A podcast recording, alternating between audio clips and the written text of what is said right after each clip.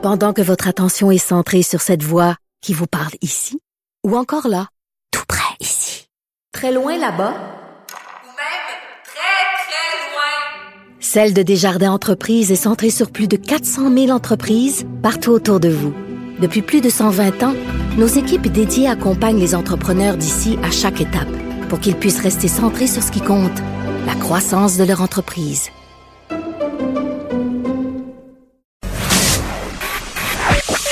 L'art est dans la manière. Non, c'est pas de la comédie. C'est politiquement incorrect avec Martineau.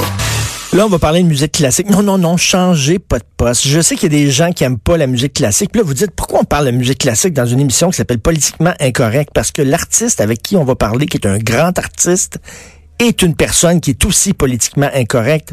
Euh, Alain Lefebvre, qui habite en Grèce, et là, qui nous fait, euh, nous fait l'honneur d'être ici. Euh, samedi et dimanche, il est à la Maison Symphonique.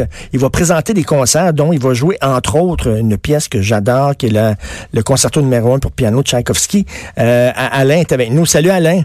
Bonjour Richard. Bon, je suis tellement content de te parler. Écoute, Ben, moi aussi, surtout que surtout surtout que j'ai, je peux pas, je peux pas m'empêcher de te dire que j'ai vu euh, votre entrevue hier, les au franc-tireur avec euh, la séquence euh, de, de la voyante, et je pense que ça m'a fait dormir comme j'ai pas dormi depuis longtemps.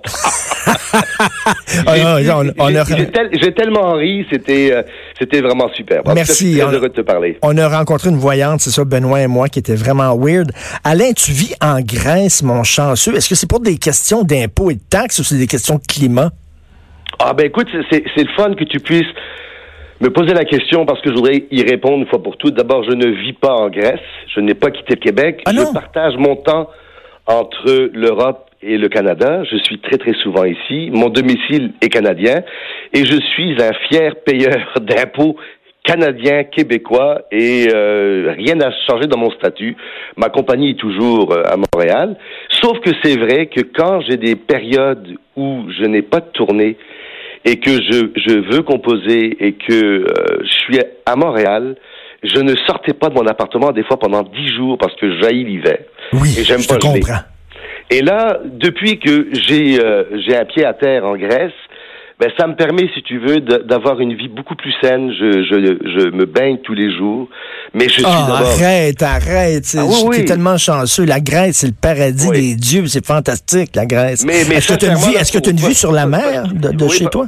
Ah ben oui, je suis à 10 minutes à pied euh, de la mer, je suis dans le sud d'Athènes. Mais très sérieusement, je suis content que tu me poses la question parce que je voudrais y répondre. Euh, il y a des journalistes, enfin pas vous, mais certains qui ont voulu, si tu veux, mettre l'emphase Mm. là-dessus. C'est pas vrai. Je paye mes impôts au Québec, au Canada, ma compagnie est ici, j'ai j'ai tout mes euh, mon travail ici. Parfait. Je suis l'ambassadeur du, du je suis euh, du concours de Montréal. Je suis euh, profondément québécois, de plus en plus québécois. Écoute, écoute, Alain, chaque fois que je vais, ben, chaque année, euh, je, je vais en Europe l'été. J'aime beaucoup Ouais. l'Europe et euh, moi, j'aime beaucoup la culture. J'aime, j'aime les livres, j'aime la musique, j'aime le cinéma. Et à chaque fois que je reviens, je trouve le retour très dur parce que en Europe, la culture, elle est partout. Tu baignes dans la culture. C'est là, vraiment, à, tout, à, tout, à, à tous les coins de rue. Est-ce que toi, maintenant, qui, qui vis un peu partagé entre justement l'Europe et le Québec, est-ce que tu trouves qu'il y a une différence? C'est-à-dire qu'on on se dit culturel au Québec, mais on l'est pas tant que ça. On l'est pas tant que ça. Je, je pourrais, tu sais, d'abord nous, on, on, on se connaît, on s'aime depuis longtemps. Oui. Je pourrais te répondre pour te faire plaisir. Moi, je te dirais, je vais te dire quelque chose de plus dramatique. Je pense que, euh, et je, je, je le dis de manière douce, je pense que euh, la décadence de l'esprit, la décadence de la culture et la décadence de l'apprentissage et, et la moronie, malheureusement, est une maladie qui est mondiale et qui s'étend partout. La Grèce a de ça de différent que le peuple euh, grec est un peuple extrêmement indépendant. Et ils sont comme un petit peu fous. Alors, par exemple, quand à un moment donné, on a voulu mettre la loi des parcomètres à Athènes, en 24 heures, en pleine nuit, les Grecs sont tous descendus, ils ont détruit les parcomètres. C'est c'est un, un peuple qui est encore libre un peu du cerveau, mais pour, pour longtemps, je pense pas. Je pense que toi, euh, tu le sais, on, on s'en est souvent parlé, euh, le processus de, de, de, de la moronisation de notre planète est quelque chose Oui. qui, est, euh, qui, est, qui est là, qui est présent. Les personnes qui essayent de parler de culture tout de suite sont taxées d'être des snobs, ce qui n'est pas du tout mon cas, ce qui n'est pas ton cas, ce qui n'est cas de personne. Mais en même temps, on se pose la question à qui profite le crime? Si tu veux, c'est sûr et certain que quand tu débilises le peuple, ben il vote comme tu veux bien qu'il vote. Et à l'éducation, habituer l'oreille des enfants, des jeunes enfants à la musique classique. Quand j'étais jeune, je veux pas faire mon nostalgique et mon vieux schnock, mais quand j'étais jeune à l'école, on nous faisait écouter Pierre et le loup, on nous faisait écouter ça, qui était de Prokofiev, puis ça habituait notre oreille à la musique classique. Est-ce qu'on fait ça encore aujourd'hui? Ben non. Ben non, c'est ça le problème. Et le problème, si tu veux, et là, bon, on pourrait se parler des heures. Le problème qui, qui bon, j'essaie toujours, moi, de faire mon, mon petit travail modeste, c'est que c'est pas une démocratie. Parce que je, je, travaille avec les jeunes depuis 40 ans. J'ai été voir des centaines de milliers de jeunes partout dans le monde. Les jeunes aiment la musique classique, mais ils peuvent pas l'aimer si on leur propose pas. Mm. Et aujourd'hui, on leur propose plus. Je sais pas si tu te rappelles, à Montréal, il y a, à CJAD, il y avait une émission qui a duré 25 ans, qui était tous les dimanches soirs de 10h à minuit, qui s'appelait Starlight Concert. C'était deux heures de musique classique pour le grand public. Mais on n'a plus ça. Même, même les radios d'État, que je nommerai pas, sont en train d'abandonner tout, tout, tout au profit de... Alors ça, c'est un peu scandaleux. Et en même temps, après ça, ils nous disent, oui, oui, mais la musique classique, ça plaît à personne. C'est pas vrai. Ben écoute, écoute, Alain, Alain, j'ai entendu, moi, des gens dire, parce que tu vas jouer à la maison symphonique qui est magnifique, qui est tellement belle. Et moi, j'ai entendu des gens dire, comment ça se fait qu'on a mis des millions dans la construction de la maison symphonique alors que ça va ne bénéficier qu'à une petite élite fortunée? C'est ça que j'ai entendu, moi. Oui, ben, c'est-à-dire que le, le, le c'est-à-dire que c'est toujours le même problème. C'est sûr et certain que la musique classique, et là aussi, il faut que je sois honnête, a été aussi responsable de plusieurs choses. Tu as eu beaucoup de musiciens qui ont été hautains, qui n'ont pas été sympathiques, qui n'ont pas été près, près des gens. Bon, moi, je suis un gars de Villéma, mais malgré mon accent, j'ai toujours été voir les jeunes, j'ai toujours été voir les gens. Les gens savent que les gens ont besoin aussi d'avoir une identité. On n'est plus capable de donner à nos jeunes le sens du patriotisme. Et le patriotisme, c'est pas quelque chose de sale. Le nationalisme, mm. c'est une chose. Mais quand moi j'ai travaillé pour la la, la, la, la vie d'André Mathieu, aujourd'hui encore, si tu veux, André Mathieu maintenant est joué dans le monde entier.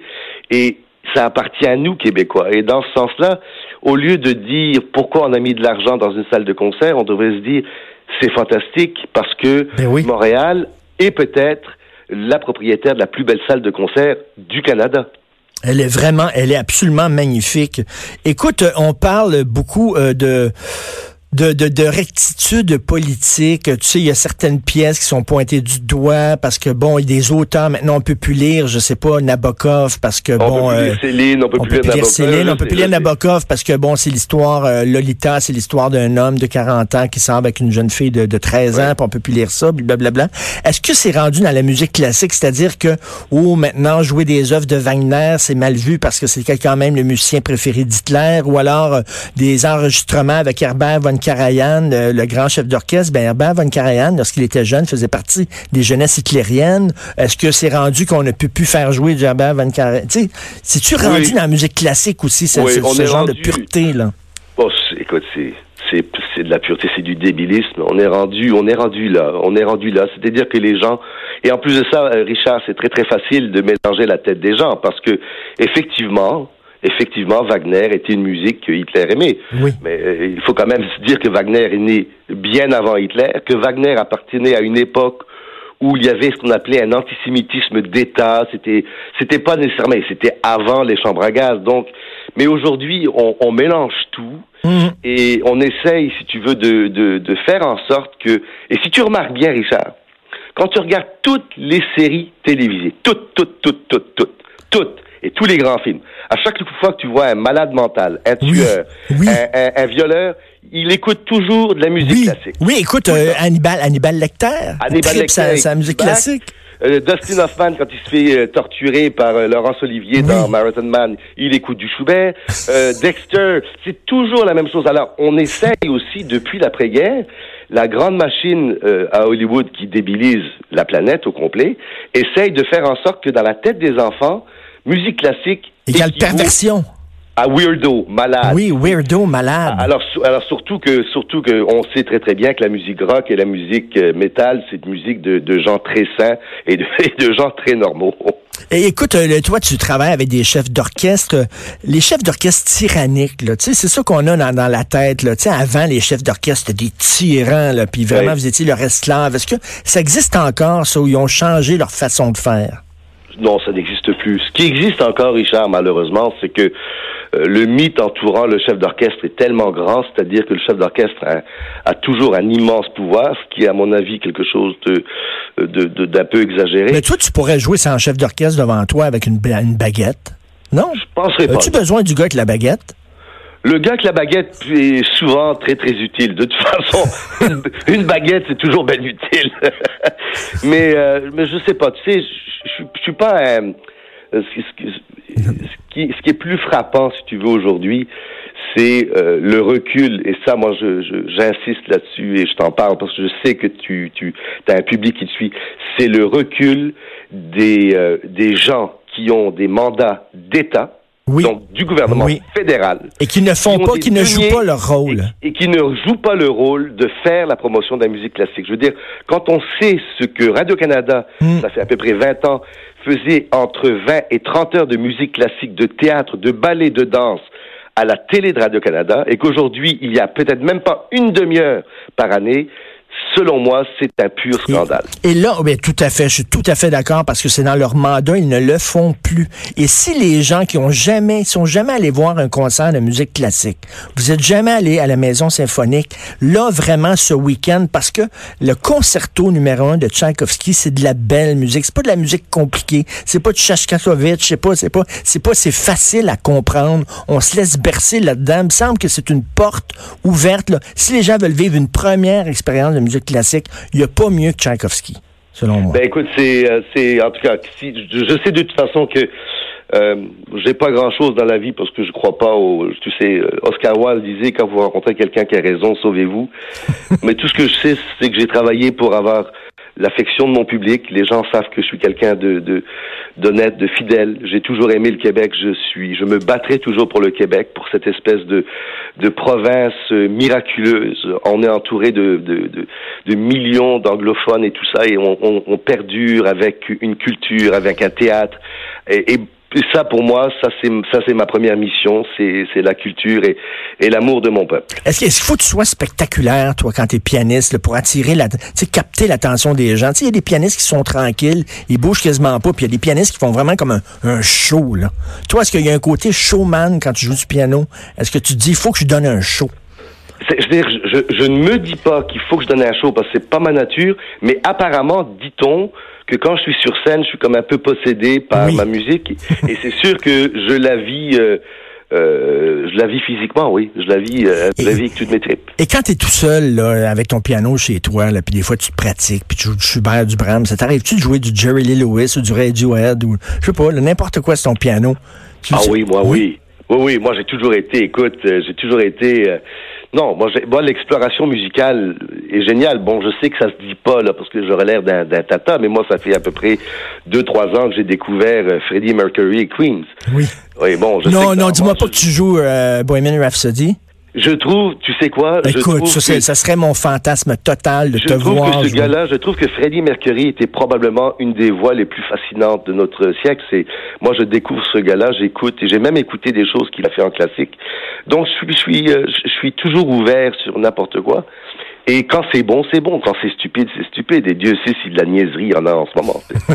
Ben, il faut absolument aller t'entendre. Euh, c'est ce week-end, le samedi, dimanche, à la Maison Symphonique, euh, des pièces romantiques. Donc, je le dis encore, le concerto numéro un de Tchaïkovski. Si vous avez jamais mis les pieds là, dans un concert symphonique, voici votre chance. Alain, merci. Je, je pourrais te parler pendant deux heures de temps, mais c'est tout le temps qu'il nous reste. c'est un grand Merci. bonheur. Merci Richard d'avoir pensé à moi. Merci. Puis la prochaine fois que tu reviens à Montréal, tu me donnes un coup de fil. On ira prendre un, un Oui, avec plaisir. Salut. On s'en va tout de suite à la pause. Vous écoutez Politiquement Incorrect.